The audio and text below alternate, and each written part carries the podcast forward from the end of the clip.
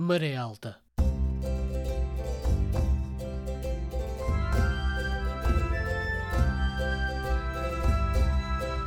Na madrugada do dia 25 de abril, o movimento das Forças Armadas Portuguesas estabeleceu o controle da situação política em todo o país, proclama à nação o seu propósito de a libertar de um regime que a oprime há longos anos e de levar a cabo um programa de salvação do país e de restituição das liberdades cívicas de que vem sendo privado.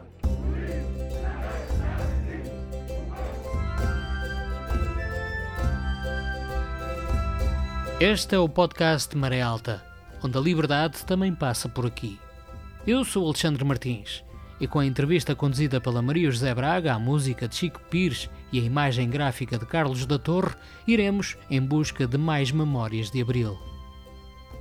Precisamente, Carlos da Torre nasceu em Viana do Castelo em 1959. Concluiu o curso de ingresso no ensino superior artístico da Cooperativa de Ensino Polivalente Artístico Árvore e frequentou o curso superior de desenho da ESAP. Tem desenvolvido o trabalho profissional predominantemente nas áreas do design, de comunicação e marketing. É autor da imagem gráfica de diversas empresas, produtos, instituições e eventos. Tem desenvolvido projetos artísticos com o principal foco no desenho digital. Teve a primeira oportunidade de formação em fotografia aos 16 anos com o fotógrafo Gualberto Boa Morte.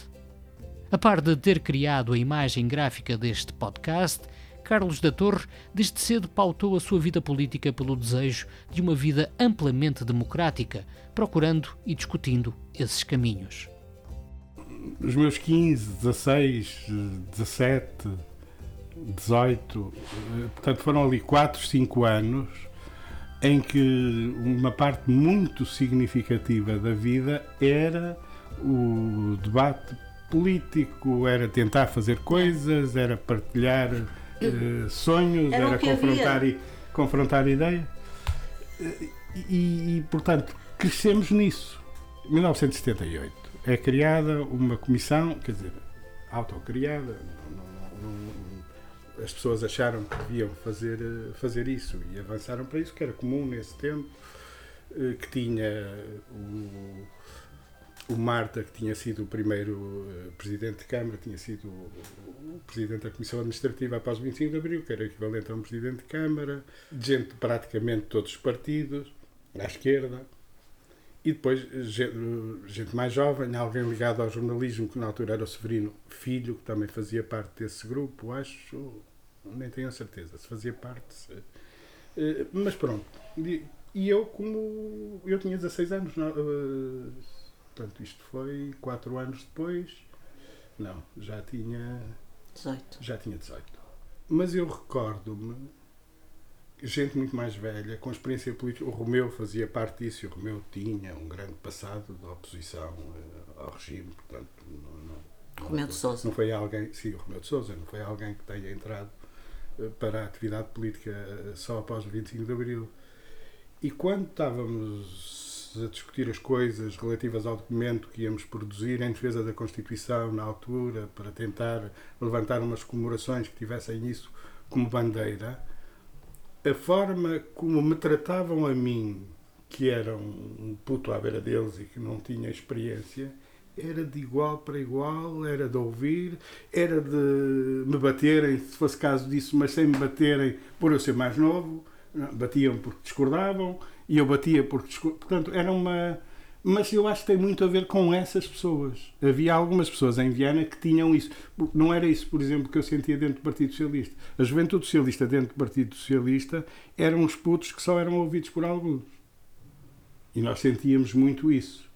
Mas depois cá fora, nos meios que de facto estavam a viver aquele período de um modo especial e que tinham um, um sonho muito intenso de que iam construir uma sociedade diferente, o ambiente era mais esse. E, e, eh, eu acho que isso deve ter ajudado. Portanto, eu não me sentia eh, eh, menos ouvido pelo facto de ter menos experiência, menos história de vida, menos saber do que aquelas pessoas, porque elas não me colocavam nessa, nessa posição. Nem eu as desrespeitava, nem elas me desrespeitavam, sendo que os confrontos eram muito fortes. Não éramos meiguinhos uns para os outros, não podíamos desculpa para discordar.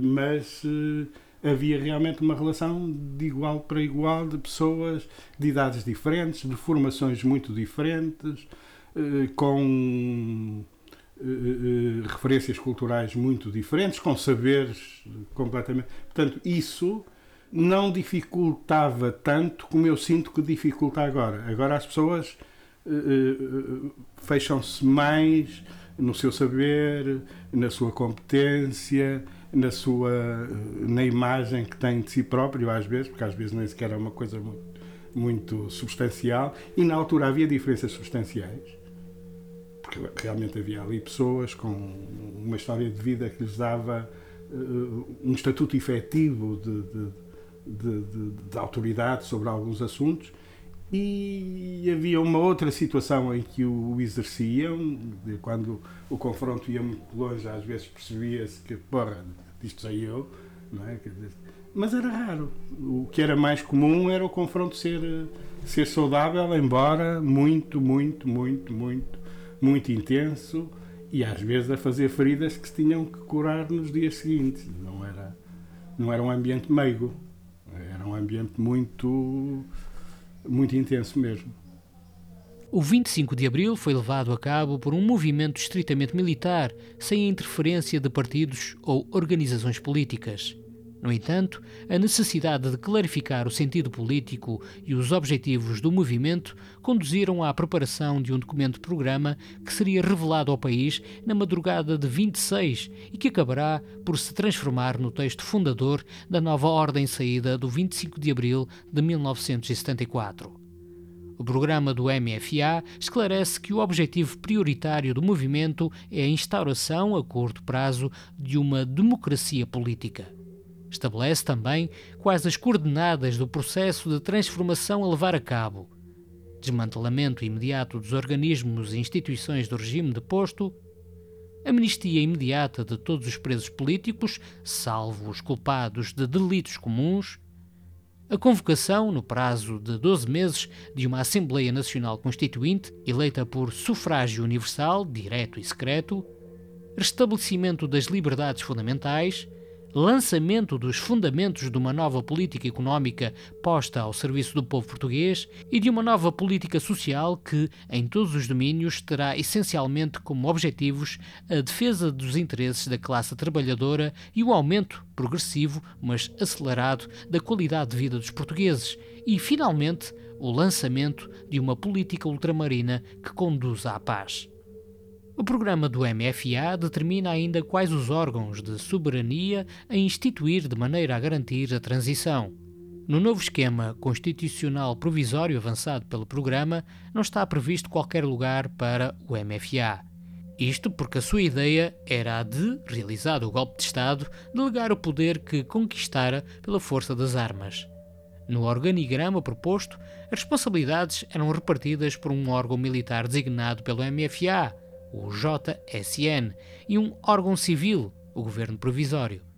Ao primeiro caberia, essencialmente, gerir a situação até à constituição do governo provisório e fiscalizar toda a evolução do processo até à plena instauração de um regime democrático. Ao segundo, são atribuídas funções de gestão corrente até à realização de eleições legislativas e consequente formação do governo por elas legitimado. A definição dessa tutela militar levou os capitães a previamente determinar quem ocuparia dois dos lugares centrais da nova ordem. Costa Gomes, Presidente da República, e António de Spínola, na qualidade de chefe de Estado-Maior-General das Forças Armadas. No entanto, a mudança de regime envolveu necessariamente riscos para os seus promotores. Apesar de todas as providências tomadas, rapidamente se tornou evidente ser difícil criar as condições para garantir uma transição sem sobressaltos. A situação agravou-se com o surgimento de um conjunto de fatores imprevistos que alteraram radicalmente o projeto inicial dos capitães de Abril. A explosão da agitação social, a quebra da cadeia tradicional de comando das Forças Armadas e, sobretudo, a posição assumida por António de Spínola. Em 25 de Abril, ou a 25 de Abril, tinhas eh, 14 anos. 14 anos. E andavas a fazer o quê? Estudava na, na antiga Escola Industrial e Comercial de Viana do Castelo, Moravas ali perto? muito perto, no bairro São Roque. E sabias o país em que vivíamos? Tinhas noção? Não tinhas? Como é que era? Eras muito novo, claro. É difícil dizer-te isso de forma eh, absolutamente verdadeira, porque nós vamos recriando a memória e, portanto, eu não tenho a certeza se tinha essa consciência. É assim, eu já tinha tido experiências concretas, pessoais, próximas pelo menos, que me faziam perceber o tipo de país em que vivia, não é? Eu Referes-te. tinha a questão da guerra colonial, eu tinha tido um irmão a ter que fugir para, para a França já depois de ser incorporado, um cunhado que foi combater, portanto, na altura namorado da minha irmã, eh, para a Guiné, um outro irmão que foi combater para Angola, tudo isso antes de 74. Eh, Quando o meu irmão fugiu para a França, nós tivemos a visita da polícia eh, dias depois, não é? A tentar perceber o que é que o que é que tinha acontecido, com quem é que ele tinha estado antes, como pronto, e não era exatamente Uma visita simpática. não, não era. Não era a pressão que a ideia que tínhamos todos do que era a polícia política, só o facto de se pensar que eles nos podiam bater à porta era assustador mesmo quando tínhamos 12, 13, 14 anos, já tínhamos noção disso. Eu sei que tu és o mais novo de vários irmãos, de muitos irmãos. Tens irmãos bem mais velhos que tu, é assim, não é? Sim. Há 20 anos, por aí? Mais de 20, sim. Mais de 20, pronto. O que quer dizer que eram segundos pais. Em E, parte. e à partida, como mais velhos, tinham noção eh, das coisas. Ou, e lá em casa, falava-se... Não éramos uma família especialmente Informada sobre. politizada. Não, Ok. informada, não, não éramos. eh, embora o meu pai, na sua simplicidade, o meu pai era. Ele trabalhava com uma máquina a vapor, era maquinista. eh, Uhum. eh, Na altura, maquinista de mar e terra, ou seja, ele podia trabalhar eh, nos comboios, podia trabalhar nos barcos e podia trabalhar em fábricas que na altura eram funcionavam a partir de uma máquina a vapor. Uma máquina a vapor é que fazia funcionar as outras máquinas. Ele, por exemplo, pouco tempo antes do, do 25 de Abril, eh, no 25 de Abril ele já estava reformado. Pouco tempo antes do 25 de Abril trabalhou naquela fábrica onde agora é o, o, eh, o Hotel Parque. Sim, Eh, eh, Era uma fábrica de sabia. era uma fábrica de serração, depois disso foi para Barroselas ainda. E nesse tempo, não já, não já nos anos 70, mas no- nos anos 60, eh, aquelas fábricas tinham muitas mulheres a trabalhar. Portanto, eram principalmente mulheres que trabalhavam eh, a carregar a madeira de um lado para o outro, não, eram serrações. E muitos homens também, mas principalmente mulheres. E se houvesse trabalho, ganhavam, era como na, na agricultura, no Alentejo, eh, se não houvesse trabalho, não ganhavam. Se a máquina que, que dependia do meu pai estivesse a funcionar, aquela gente ganhava dinheiro. Se a máquina não estivesse a funcionar, não ganhava dinheiro. Portanto, parava tudo, eles iam para casa até a máquina funcionar.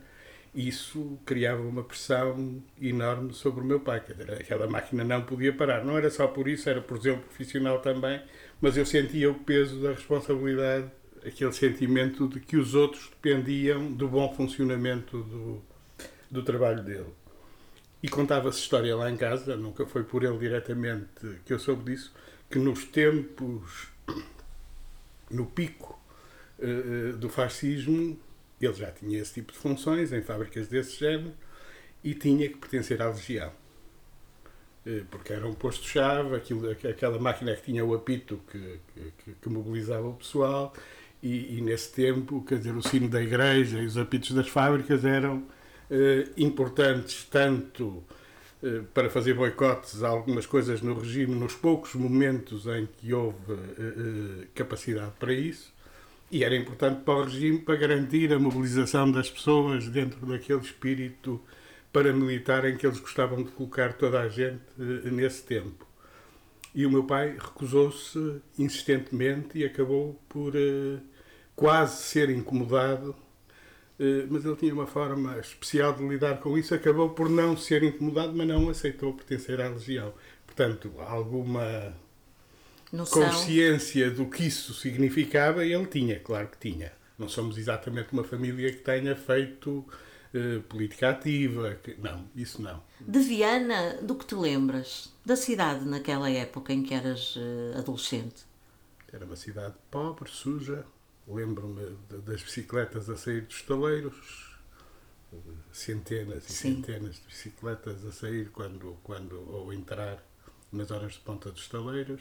E havia. Lembro-me, em relação aos estaleiros, lembro-me dos balões, que eu acho que é uma coisa que entretanto foi esquecida. Que é isso? tal como acontecia. Quer dizer, a precariedade nesse tempo era, era a vida das pessoas, era natural. Portanto, de tempos a tempos, o estaleiro precisava de menos gente e, portanto, despedia, eram os balões, despedia umas centenas de pessoas. As pessoas viviam, eh, aquelas que se sentiam menos, eh, menos indispensáveis para o trabalho eh, normal dos estaleiros, sentiam sempre esse medo de irem no próximo balão e ficavam sem, sem segurança nenhuma porque não havia apoio social para, Claro. para resolver o problema dessas pessoas nesse tempo. Portanto, era esse o país que tínhamos. Sendo que moravas ali, em, em Monserrate e perto do campo da Senhora da Agonia, lembras também de uma época em que o comboio ia até ali buscar Sim. soldados que estavam no Castelo de Santiago da Barra. Pois lembro-me, inclusive, após a minha memória estar a, a, a baralhar coisas, do comboio fazer transportes para os estaleiros.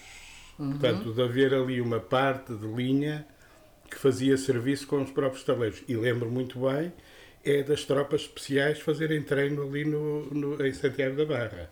Faziam no campo da agonia.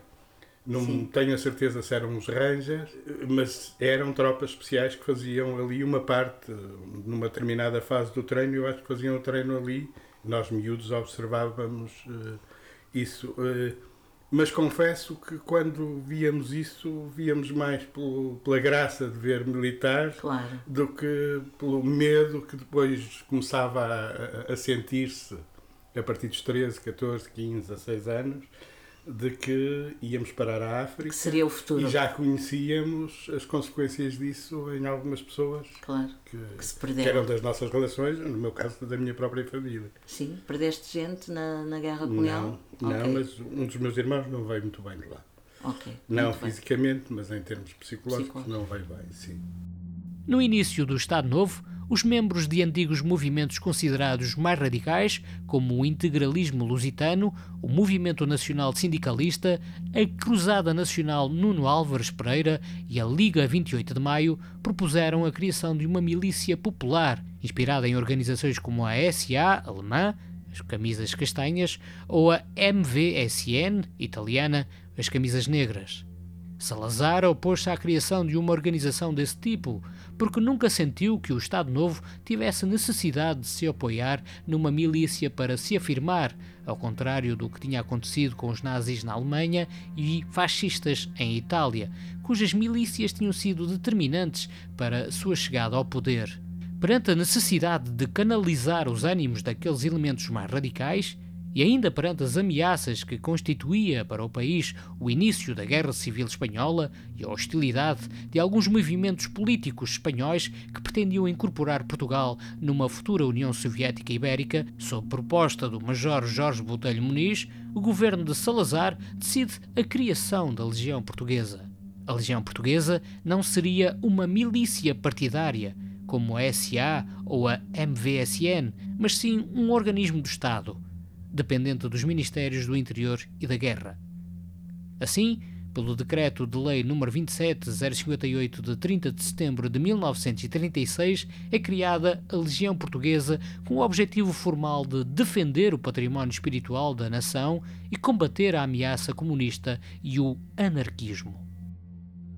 Entretanto, acontece o 25 de Abril e eh, tu estás com 14 anos, és muito jovem, mas és muito jovem para os dias de hoje, não é? Na altura, já com, eh, com mais liberdade, acompanhaste uh, as movimentações. De que é que te lembras desse dia? Tinhas ido para a Olha, escola? Lembro-me do próprio dia Sim. e lembro-me exatamente de quem me deu a notícia e de como é que a notícia me foi dada. Então conta. Pronto. Eu vinha a sair de casa para ir para a escola e cruzo-me com uma amiga, a Zé Barros, que eu suponho que a família tinha eh, ligações, ou pelo menos tinha eh, essa imagem pública eh, à, à causa monárquica. Portanto, essa gente que não era exatamente uma oposição de esquerda, mas que também era uma oposição ao regime em alguns casos, que me disse o Spínola fez um golpe de Estado. Foi assim que a, primeira notícia me foi dada. Portanto, era alguém provavelmente um pouco mais informado do que eu, terá ouvido isso em casa e, portanto, veio com a ideia: o Spínola fez um golpe de Estado. De, não há aulas, isso já vinham outros miúdos a dizer: não, não, hoje não há aulas e tal. Pronto, e o pessoal juntou-se, como já era costume, juntar-se ali no Canimambo, mas naquele dia ouvir rádio, porque era um tempo em que estas coisas Era ainda eram vividas muito pela rádio, muito mais pela rádio do que pela televisão. Sim, claro. Aliás, televisão não havia emissão. a Havia só hora. um período, sim. Sim, só era só um período no sim, final da tarde. Sim. Com- acabar, acabar com o hino nacional antes de Exatamente. Era E a locutora era a dizer. e a locutora a dizer até amanhã, se Deus quiser. Sim. Eu lembro-me, a minha avó E Deus dizia, queria, normalmente. E Deus queria, seguinte, sim, Deus é voltava, bondoso. Deus é voltava. bondoso. A minha avó dizia até amanhã, minha senhora. Sim. E nós ríamos e O ela que prova dizia. que nesse tempo tudo o que se dizia era verdade. Ela, ela achava uma má criação nós não respondermos à senhora, portanto respondia ela por nós. Então, és surpreendido porque não há aulas, Sim. há para lá um golpe de Estado. Claro, o não haver aulas era uma festa por si. Obviamente, Pronto. desde logo. O, o, o ambiente que se criou em torno das notícias eh, é curioso. Um golpe de Estado devia nos assustar. O que é estranho é que, desde os miúdos aos adultos, eu acho que ninguém se sentiu assustado com o facto de começar por se falar daquilo como sendo um golpe de Estado. Não houve esse. Eu, pelo menos, não senti. Adivinhava-se no ar a alegria. Já A havia um festa. sentimento ou mais consciente ou menos consciente, o, o regime estava, estava pronto para, para acabar. Portanto, já havia, já havia sentimento.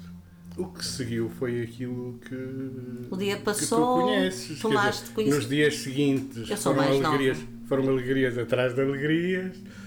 No 1 de maio foi aquela manifestação, eh, deve ter sido a primeira manifestação. Assim, Lembras-te da primeira transmissão televisiva? Deixa-me interromper, desculpa. Lembras-te da primeira transmissão televisiva nesse dia 25 a anunciar a, a queda do regime? Sim. Lembras-te? Lembro, sim. Como é que foi? Lembras-te do que sentiste, do que foi dito?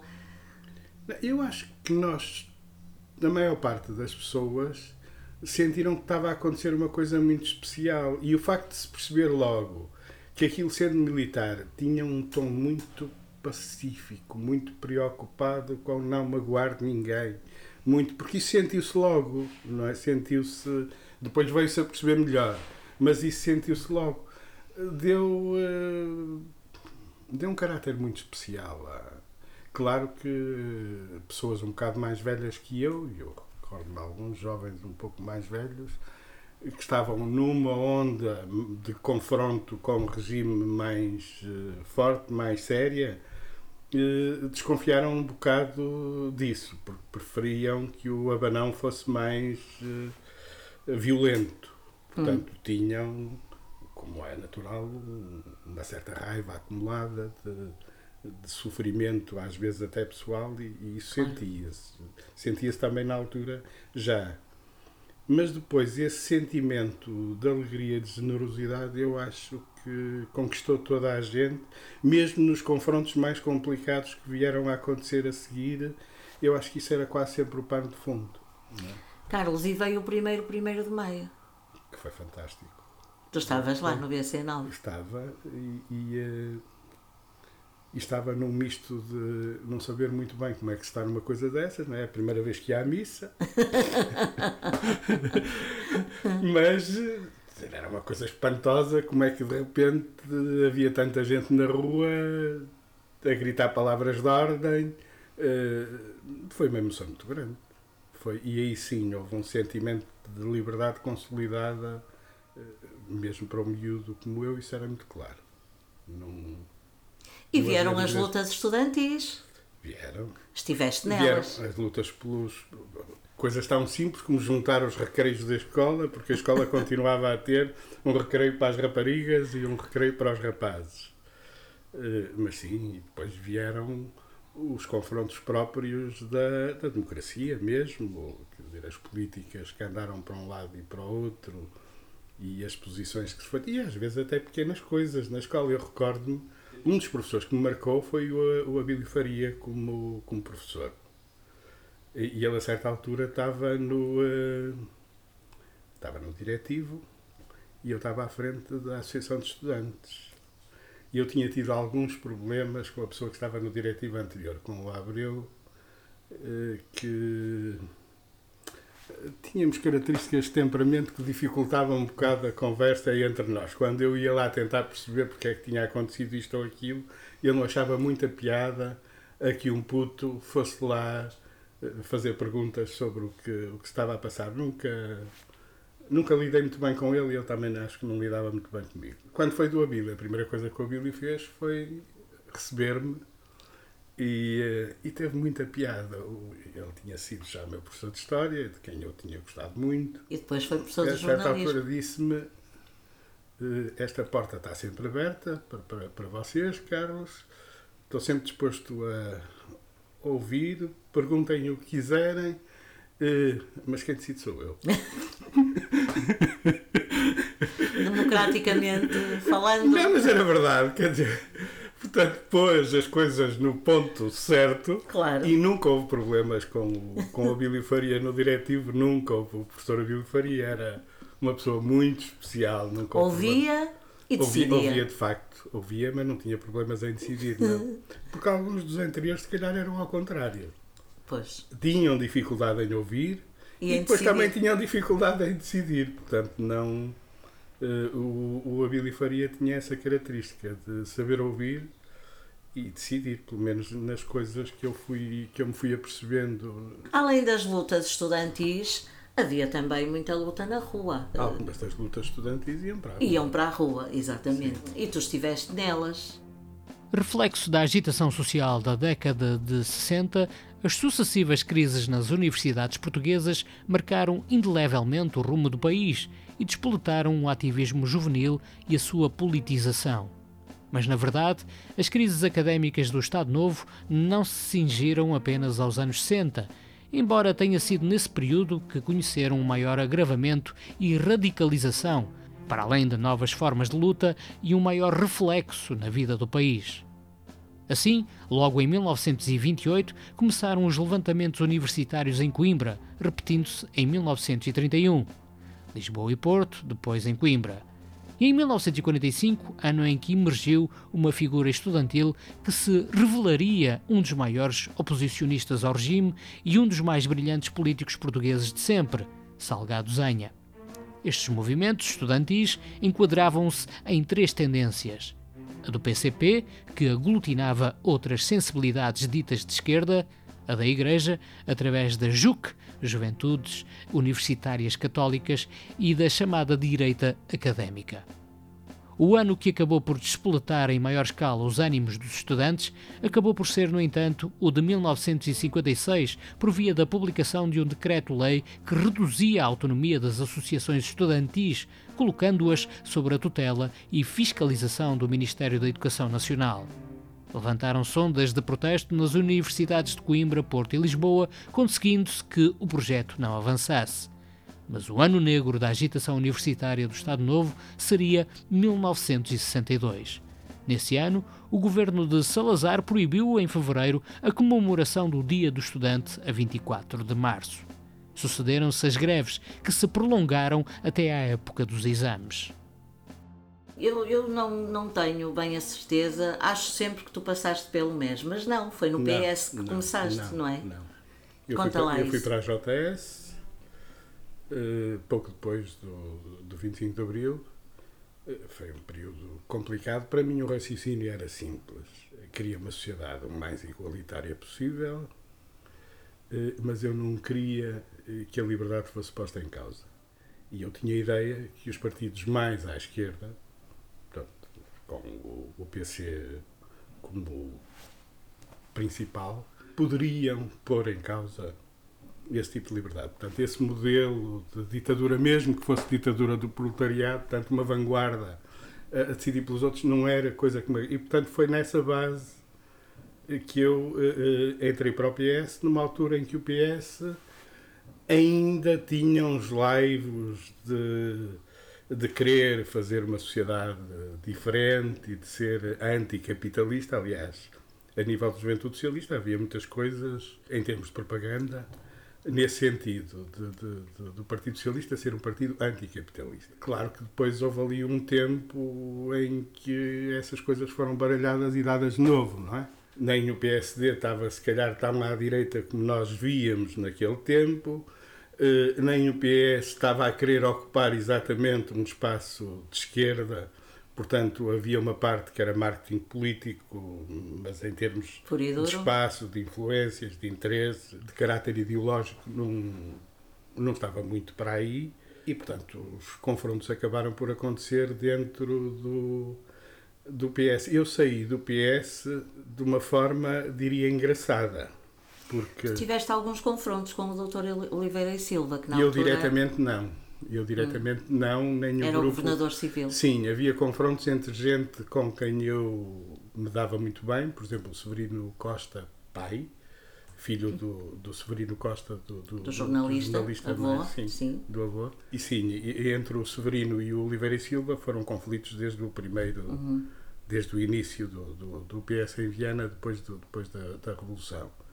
Eh, eu não, eu não entrei nessas guerras, eu entrei noutra guerra eh, quando foi o sexto governo provisório, o governo de Pinheiro de Azevedo, que foi assim um governo e que muito sui generis. Sim, e que teve características muito especiais, porque se até ao quinto governo havia alguma ilusão de que o caminho que estávamos a, a, a seguir era revolucionário, embora com, com algumas questões complicadas para resolver, para resolver em termos de, de sentido político, de equilíbrio entre as forças. De... O, o, sexto governo era um governo, dizer, é um governo que vai já no sentido de calma aí, que isto das revoluções são um disparate perigoso, os americanos não querem, ninguém aqui à volta quer e nós não vamos entrar uh, uh, nessa onda. E tomou uma série de políticas que facilitaram uh, uma inflação brutal e um aumento de custo de vida assim tu eras aumentada hoje e amanhã estavas a ganhar menos. Portanto como, como acontece noutros países. E responsabilizavam a esquerda por isso não se responsabilizavam a eles próprios quer dizer, eles não tinham culpa, culpa nenhuma. nenhuma. quer dizer o problema o problema era o pessoal que reivindicava. É, assim tu eh, hoje já não ganhavas outra vez para, para comer decentemente. Ah pá, mas tinhas que te acalmar porque eh, havia outros interesses mais altos que se levantavam. O PS, no Congresso anterior, tinha definido que uma questão base era lutar contra o aumento do custo de vida. Estamos a falar de que ano? 76? 76. Portanto, essa era uma questão 76 ou finais de 75. 76 já, uhum. talvez, início de 76. Mas não tenho, não tenho essas datas seguras, não. O que é que a Juventude Socialista de Viana, o que é que decidimos fazer? Uma manifestação contra o aumento do custo de vida, invocando o programa do próprio partido, aquilo que foi decidido em. E, portanto, era de alguma forma uma manifestação contra o governo que o PS apoiava, mas nós achávamos que alguma coisa tinha que ser feita e fizemos tudo direitinho.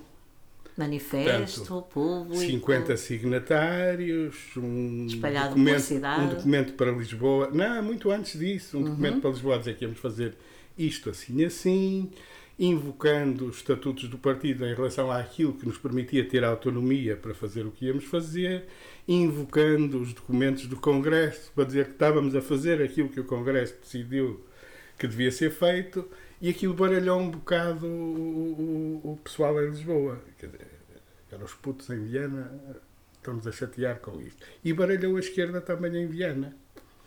O meu grande amigo, professor Calvete Magalhães, fez um comunicado de quatro páginas do MDP a explicar que essa história dos putos do PS estarem ali a fazer um jogo que permitia alguma popularidade enquanto o PS no governo, portanto, acusando, uh, acusando-nos de estarmos a fazer uh, jogo duplo. A manifestação foi convocada para a Praça da República, na altura era, as manifestações eram assim num ápice que se conseguia Resolver. Mas aquela, aquela, até tinha sido convocada com muita antecedência. E sem redes sociais. Sem redes sociais, mas a coisa funcionava muito bem nesse tempo. Houve manifestações aí em Viena convocadas em meia hora quando houve alguns confrontos com, com a direita, na altura, a extrema-direita daquele tempo, com muita violência. Que era o foram, CDS. Que foram convocados eh, em pouquíssimo tempo e com, com um efeito. Pronto, o que é certo é que a manifestação foi convocada com desconfiança da esquerda e com o próprio Mário Soares a mandar um comunicado no próprio dia para os jornais a dizer que havia 50 militantes do Partido Socialista de Viena que estavam suspensos, que estava a decorrer um inquérito, nós não sabíamos de nada ainda, que estava a decorrer um inquérito e, portanto, nada daquilo que estava a ser feito tinha. A legitimidade o, do partido, do o apoio partido, do partido. Exatamente. Eh, e, portanto, foi neste clima que a manifestação foi feita. Aquele carro do, do, do Severino Costa, que, que nos emprestou na, no meio da Praça da República. O faro vermelho? Não era, era branco. Não, era vermelho. Era? Olha, não me lembro de cor era. Tinha ideia que era um Brasília branco. Eu conheci-o anos mais tarde. Eu acho que era um Brasília branco. Eu estava dentro, não estava fora. E então estava eu dentro do carro e a Belita, a filha do Severino, do Severino Costa, uh, ela a segurar-me os papéis e tal, e eu com o microfone, a gritar palavras de ordem. Ninguém na placa central. A Praça da República, na altura, tinha, tinha uma, uma, placa, uma central. placa central. Ninguém na placa central. O pessoal do MES, o pessoal do PC, o pessoal do MD, estavam todos à volta. A ver. A assistir. assistir. A assistir. E ninguém vinha, nem no nosso pessoal veio para o meio. Portanto, estava ali uma carrinha sozinha na placa central, toda a gente com um ar desconfiado à volta. E eu a gritar palavras de ordem. Eu, na altura, com 15, 16 anos, já não me recordo, já me recordo bem, a gritar palavras de ordem eh, sem qualquer tipo de ressonância, de, qualquer tipo de feedback da parte do, do pessoal que estava à volta. Portanto, mantiveram aquela atitude desconfiada e tal. E, e a certa altura eu não me contive. Eu sou um bocado emotivo. E portanto, chorei chorei e esqueci-me de desligar o micro. E portanto, quando eu pedi um lenço à Belita, Belita, empresta-me um lenço. O micro ainda estava aberto. Portanto, aquele pessoal todo na praça julguei que ia ser gozado durante. Mas não. E foste, não? Não, não fui. Perceberam que era a emoção do momento? não, a revolução. pelo contrário. O que se passou a seguir foi. Aconteceram a seguir coisas bonitas. Depois as pessoas perceberam que, nós não estávamos a fazer jogo duplo, houve umas discussões internas. Grande parte de nós uh, saiu do PS. E, e, houve uma pequena parte que, que, que voltou, quer dizer... Tu nessa altura saíste? Eu nessa altura saí, não voltei ao PS. Sim. Portanto, foi assim uma passagem muito breve. Nesse tempo, um mês era muito tempo, dois meses era uma eternidade, em três meses aconteciam coisas, portanto, não sei se foi assim tão breve. Porque mesmo no tempo que eu lá estive, este foi o confronto decisivo, foi aquilo que me fez sair. Mas já tinha havido um problema mesmo com a ala esquerda do, do PS por outras razões porque logo em, no verão de 75, eu, que era da JS, o Eduardo Souza, que era da FECML, portanto era de uma dessas organizações uh, uh, pró-albanesas, que é uma coisa impensável hoje em dia, mas na altura havia quem fosse pró-albanês. O, o António, que eu já nem me recordo, mas se calhar andava à minha direita já na altura, o António Gonçalves. António Gonçalves o, a Cristina, que era do PC, uma, uma vizinha lá. Portanto, gente de partidos completamente diferentes uns dos outros, resolvemos fazer um jornalzinho uh, no FAOS. Portanto, o FAOS permitia-nos trabalhar lá, usar o stencil e, portanto, e, e, tínhamos lá a nossa, a nossa sede de jornal, um jornal que se chamava Jovem Revolucionário. E aquilo fez uma comissão ao pessoal mais velho dos partidos, como é que estes gajos se juntam todos, numa altura que nos andamos todos a matar, em que a sede do MES chega a estar dinamitada, porque se alguém. entrar lá é para ir tudo pelo ar, a Praça da República. Portanto, houve momentos tensos desses e há ali meia dúzia de putos que resolvem juntos Fazer um jornal. fazer um jornal e falar praticamente a uma só voz, que- porque não havia grandes. Não havia contraditório. não, e portanto, nessa altura eu recebi uma carta do, eh, do secretário local do Partido Socialista, que era o Severino, na altura, Uhum. o Severino Costa Pai, a aconselhar-me, quer dizer, não, não, não se referia a isso diretamente. Sim, sim, e foi sim. depois disso que ficámos muito amigos, porque a resposta também foi a aconselhá-lo. E eu era um puto. de- Opá, eu acho que tinha 16 anos, não sei bem. E ele dizia-me que, pronto, que compreendia que a minha falta de militância, porque o, o modo de colocar a questão dele Sim, foi claro. a minha falta És de mau- militância. Eu não, claro, eu não ter, o não ter eh, eh, eh, uma presença tão assídua como devia se podia dever a muitas razões, a dúvidas, ainda não estar muito certo do que queria, mais ou menos. Chamar-te puto. E, e pronto, e, e- e eu dei-lhe uma resposta à altura, dizendo que percebia que ele tivesse dificuldade. Mas ficámos muito amigos. O, o, o Severino Costa tinha uma amizade muito grande por mim e fomos companheiros políticos em muitas situações. Depois disso, nunca mais tivemos, tivemos Problemas. problemas. Não. E não foi aí que eu saí. Acabei por sair depois, mais tarde, quando foi essa história do, do sexto governo. Tu lembras-te dessa altura em que a sede do MES esteve armadilhada e a Sim. Praça da República também. Sim. Ahm, Não era a praça, era a sede era do MES, só a mas, sede. mas aquilo Fala-se fosse... na, na praça. Não. se- é assim, se alguém abrisse a porta intrusivamente naquela altura, aquele edifício ia pelo ar e a Praça da República se calhar não ficava em muito bom estado. Não- O que é que levou a esta situação? Havia uma, Tens tensão, ideia? havia uma tensão muito grande entre os, eh, entre os partidos nesse período e foi um período de assaltos a sedes. Exato. À esquerda e à direita Sim, houve. sim. eh, claro que os, os ataques a sede que vinham da direita foram muito mais violentos e causaram mortes em algum lado, Sim. em alguns sítios. Em Viena, por exemplo, eu acho que as pessoas têm ideia de que a sede do PC Sim, foi. só não foi só não foi destruída porque eles tinham blindado a porta mas Sim. a rua Manuel de Espargueira ficou com os vidros todos partidos, Todos partidos, o tipo de bomba que lá foi posto rebentou ali com os vidros todos à volta E em Ponte de Lima Braga houve mortes Foi destruída. Sim, houve Eh, eh, mortes. houve, uma- houve um mor- morto salvo erro já não, Sim, não tenho eh, eh, isso E Braga também foi é em destruída. Portanto, foi nesse, foi nesse contexto. Eu não sei exatamente, já não me Uhum. lembro exatamente. Lembro-me mais do facto em si dela estar armadilhada. Sei muito bem quem, Quem é que- foi, quem, quem fez isso, que era alguém que. Porquê é que Sabia. 50 anos depois do 25 de Abril ainda não dizemos os nomes Carlos? Porque eu acho que não. Porque as pessoas estão vivas ainda? Sim, estão. Eu acho que devem ser as próprias pessoas a dizer se quiserem. E isso também não tem. Não tem muita importância saber quem foi que instalou eh, um conjunto de explosivos É um e um sistema histórico. elétrico para. É. Dizer, Não vou ser eu a dizer isso, Eu até, por- até porque eu sei isso não diretamente, eu não assisti. Hum. Pode nem ser. Aquilo que eu sei pode nem ser eh, eh, verdade. Eu não assisti, não é? Sim. Eu sei o que se falava na altura. Aliás, eu estou a dizer que sim, que estava armadilhada. Mas tu não a eu, viste eu nunca vi armadilhada. Sim, Agora, sabi- se- é a história era, era da voz cidade, corrente na altura que- de, de que, de que a sede MES Estava estaria, em determinada altura estaria armadilhada, pronta para explodir se, se houvesse uma intrusão eh, eh, violenta, porque pronto, tinha um sistema elétrico associado a, às bombas que, que faria com que, com que a sede explodisse. Foi um país quente na altura. Daí o verão quente. Foi. Olha, entretanto as coisas começaram a acalmar.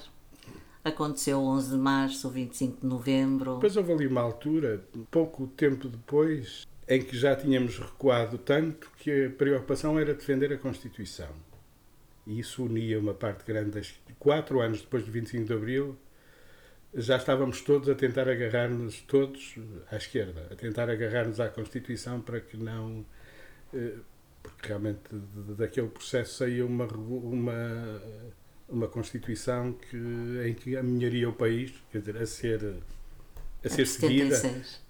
encaminharia o país para uma sociedade mais justa. É? E a direita começou a ter aí um, um problema para resolver e, e- e a esquerda passou a ter um bastião, que mostra como a esquerda passou à, à defensiva. E depois a história é a história que se conhece. Agora, há muitas conquistas eh, reais. Nós temos um sistema de saúde com todos estes defeitos e com o desinvestimento que entretanto foi feito e com todas as neiras que se fazem, mas que, E os riscos que está a correr. que tem aspectos que nos colocam ao nível dos melhores. Nós temos um ensino que já vinha a começar a dar alguns sinais de democratização na fase final do fascismo, quer dizer, tem que se dizer isso.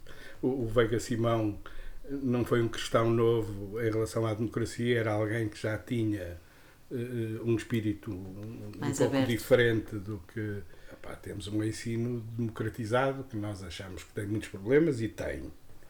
Mas temos um ensino massificado que não tinha nada a ver com o que vivíamos naquele tempo em que uma parte da população ficava-se pela, pela- pelo ensino primário, quatro anos de escolaridade, e depois a outra parte opá, ia para o ensino técnico para depois seguir uma profissão imediatamente e não teria grandes expectativas, embora houvesse aquelas saídas dos institutos e tal, e algumas pessoas saíam para outros, para outros caminhos, mas aquilo estava desenhado eh, para segregar logo à partida, e há quem não compreenda isso quando se faz críticas ao fim desse modelo. Eh, Há quem não perceba Sim. que esse modelo tinha uma função social que não fazia sentido. Claro que ao fazer-se desaparecer isso criaram-se problemas novos, mas esses têm que ser resolvidos de outra maneira, penso eu. Tudo isso é completamente diferente. Nós temos um sistema de saúde que ia responder mal, Responde, não é, não é o que era, quer dizer, claro. nem quer dizer, nem estamos à distância que estávamos na altura do porque pode-se dizer assim, está bem, mas as coisas evoluem eh, em todo o lado e portanto evoluíram aqui, evoluíram. Não, houve uma altura em que nós aceleramos um pouco realmente nesse tipo de coisas em relação ao resto, ao resto do mundo, em relação ao ponto em que estávamos, na saúde, na educação. E até eu acho que a nível de mentalidades, nós neste momento, e, e a nível de liberdades individuais, de respeito pelas pessoas, nós temos muito, muitos problemas, continuamos a ter muitos problemas. Mas nós avançamos muito. Para ti, o Nós 25 de Abril cumpriu-se. Não, o 25 de Abril não se cumpriu, mas o 25 de Abril, das muitas portas que abriu, como o, o, o, o, o Área dos Santos, Santos. houve algumas que realmente fizeram, fizeram caminho e trouxeram uma, uma forma de respirar muito diferente da que tínhamos antes. Agora, isso deve levar-nos a ficar satisfeitos eh, com o que temos? Não. Quer dizer, de modo nenhum. Eu acho que há muito por fazer. Principalmente um país eh, mais justo, mais igual, eu acho que está por fazer. Em patamares, em patamares que, que dê que proporcione momentos de felicidade às pessoas. As pessoas têm uma vida muito difícil, muito complicada e isso não está resolvido porque não estamos a viver aquilo que o 25 de Abril poderia ter proporcionado se seguíssemos um caminho realmente de mudanças profundas. Não seguimos. Em 13 de julho de 1975, em Rio Maior, uma multidão atacou o centro de trabalho do Partido Comunista e a sede da Frente Socialista Popular. Esta ação marcou o início de uma ampla vaga de assaltos a sedes de partidos e sindicatos que varreu quase todo o norte de Portugal. No Portugal revolucionário de 1975, a violência popular anticomunista dominou, durante os meses de julho e agosto, o cenário da mobilização social no centro e norte do país, regiões de vincado caráter rural, minifundiário e católico. Mais de 80 sedes do Partido Comunista, de sindicatos e de outros partidos de forte vocação revolucionária foram cercadas e assaltadas por estes grandes grupos. Outra meia centena foi alvo de ataques bombistas, assaltos noturnos e fogos postos. Durante estes assaltos formaram-se multidões que chegaram a juntar mais de 3 mil pessoas. Produziram-se tensos cercos de várias horas e tiroteios com militantes comunistas que tentavam resistir. Os assaltos vitoriosos envolviam a tomada da sede e a defenestração dos documentos, da propaganda e do mobiliário que contivesse. Para culminar a ação, retirava-se do mastro a bandeira vermelha com a foice e o martelo, e por fim celebrava-se a façanha com a queima purificadora de todo o material comunista. Esta atividade era acompanhada pela formação de piquetes que vigiavam o trânsito dos militantes comunistas e queimavam os jornais revolucionários provenientes de Lisboa, numa densidade de atividades que deu lugar ao que o SDSI, o Serviço de Inteligência Militar do MFA, denominou como a criação de verdadeiras zonas de poder reacionário, às quais o poder irradiado de Lisboa não conseguia chegar. No período de agravamento das tensões entre os diferentes projetos políticos que pugnavam na Revolução Portuguesa, Rio Maior converteu-se na fronteira simbólica entre o Portugal do Sul e o do Norte, o da Revolução e o da Reação. Este é um extrato do texto que serve de base à investigação de Diego Palacios Ceresales, da Universidade Complutense de Madrid, para a sua tese de mestrado. Se te perguntar uh, um nome, alguém, uma personalidade que te tenha marcado e que tenha marcado o país, que tenha sido significativa nestes 50 anos, quem escolherias? Isso é tão difícil. Isso, isso é, é, muito difícil. Não, Não consegues escolher só um? Não. Dois ou três, diz lá. Os mais importantes. Não, é assim, eh, como é do 25 de Abril que estamos a falar, há dois nomes que, que, para mim são incontornáveis, mas que é perfeitamente vulgar dizer isso porque são consensuais. Ou melhor, um não é consensual, o outro tornou-se consensual. Salgueiro Maia, muito Ser maltratado, acabou por se tornar consensual. O caminho da história é assim. E o Otelo está longe de ser consensual, penso que nunca será consensual mas que têm um valor simbólico muito especial para mim. Se me perguntares assim, isto são pessoas perfeitas? Uh, são pessoas que tinham um pensamento político que tinha consistência para construirmos aquilo que, que, que, todos nós sonhávamos, mas também não sabíamos muito bem como é que, como é que íamos fazer, porque não havia modelos execuíveis para para pôr em prática cá, tínhamos que, que, descobrir um caminho, um caminho nosso. Não, quer dizer, nenhum dos dois. Sim. Ao contrário do que nenhum dos dois. Um que reconhecia perfeitamente isso e queria aprender mais, que era o caso Salgueiro Maia.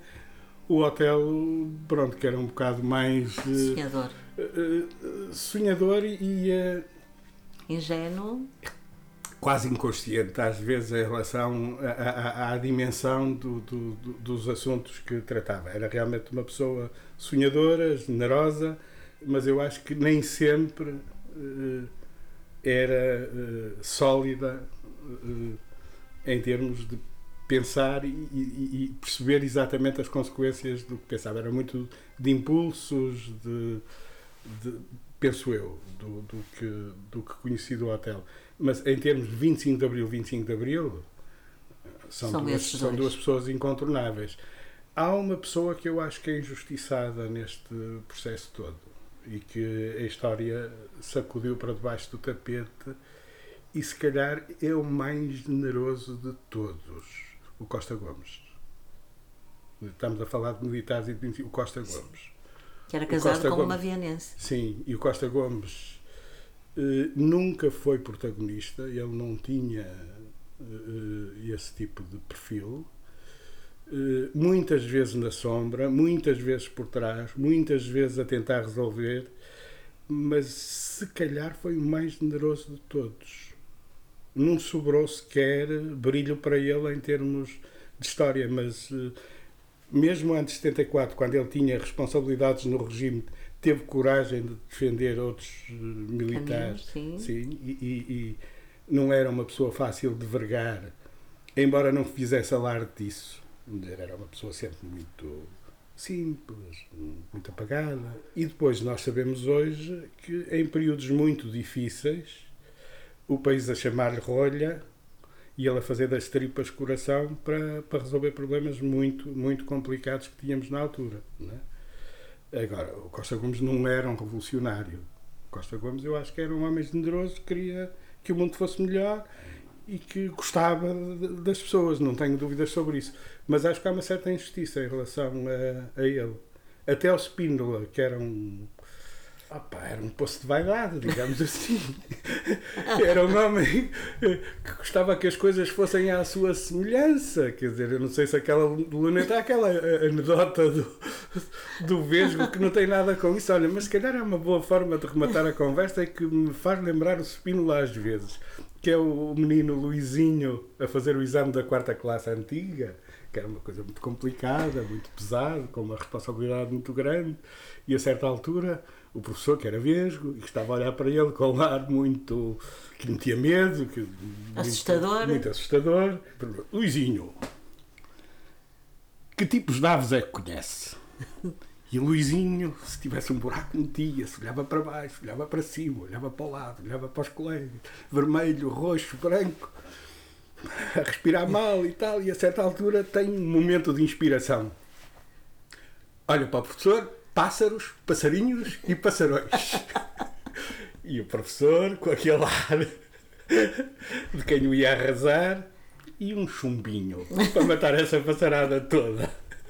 E o Luizinho, segundo momento de inspiração, e um olhinho verde para errar a pontaria. Eu acho que o, o Spínola tinha um olhinho verde para errar a pontaria, felizmente para nós. Para Carlos da Torre, a luta pela democracia e pela liberdade nunca será uma anedota. Caminhamos para os 50 anos depois da Revolução dos Escravos e a liberdade continua a passar por aqui. Este foi mais um episódio do podcast Maré Alta. Todas as semanas, às quartas e aos sábados, dois episódios sobre as histórias do 25 de Abril de pessoas de Viana ou à cidade ligadas que nos ajudam a pintar como foi a Revolução dos Escravos. A entrevista foi da Maria José Braga, a apresentação e edição de Alexandre Martins, a música original de Chico Pires e a imagem gráfica de Carlos da Torre. Até ao próximo episódio.